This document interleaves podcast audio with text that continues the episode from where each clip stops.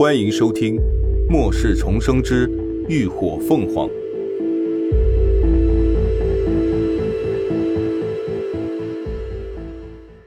第二十八集《最后的晚餐》。没事儿，我们都等云姨一起呢。林鸾有些不好意思，原本说好是请人来吃饭的，结果却让客人掌起了勺。别呀，你们都别等了，你们先吃啊。云姨笑道：“锅里的鸡汤啊，马上就要好了，我再下碗长寿面就来啊。”一旁的秦志远连忙站起身：“还是我来吧，今晚让你辛苦了，真不好意思。”不是他不煮，实在是他那点子厨艺，平时填饱肚子还行，请客吃饭那就太献丑了。剩下那四个小的。就更不用说了，一个赛一个的厨房杀手。哎呀，不用，你坐着吧。云一撩起围裙擦了擦手，笑着推辞：“做顿饭而已，有什么辛苦不辛苦的？”是啊，秦叔，我妈可是超级主妇呢，能干着呢，你别跟她客气啊。乐乐笑眯眯的打趣道，不着痕迹的推销他家太后：“就你话多，吃都堵不上你嘴。”云姨笑骂，一指头推到他脑门上，乐乐夸张的“哎呀哎呀”，喊着东倒西歪的，看得旁人欢笑不已。菜终于上齐了，大家也纷纷动筷朝着美食进军。林鸾看着大家开开心心围坐在一起，吃着末世降临前最后的晚餐，原本一直沉重的心情也跟着轻松了不少。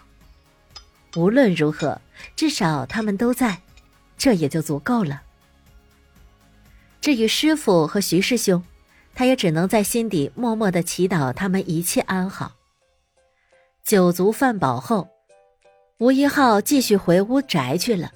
林鸾三个丫头主动承担了善后工作，并贴心的提议让秦志远带云舒到外头走走。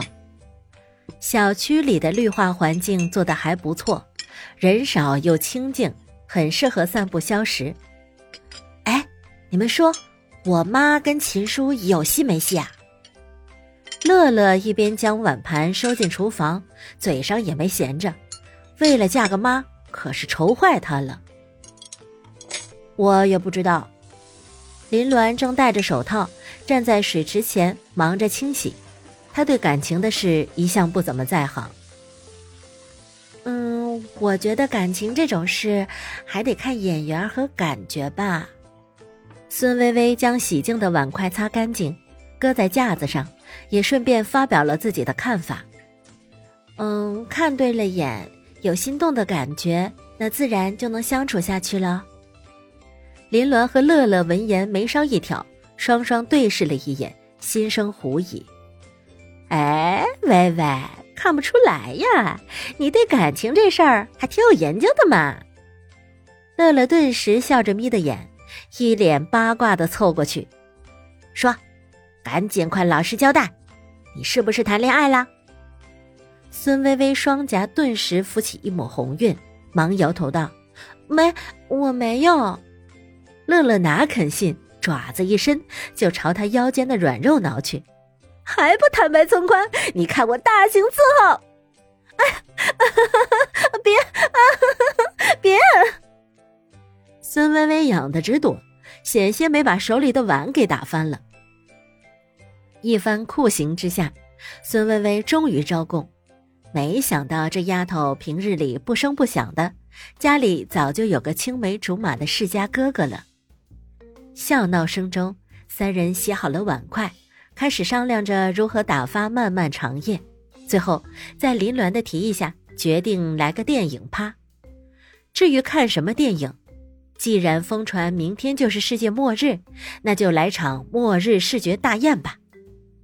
等秦志远二人散完步回来，就见到三个丫头一手汽水，一手爆米花，正窝在沙发里津津有味地看着电视。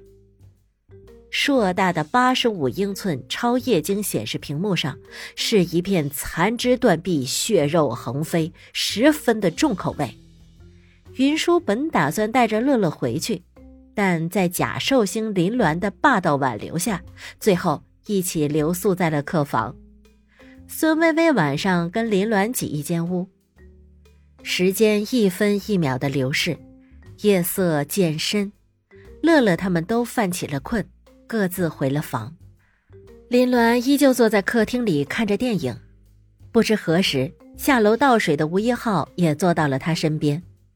此刻电影里，主角们正被一群丧尸围在一栋小楼里，那些双目混白、浑身腐肉的丧尸口中发出狰狞的闷声吼叫。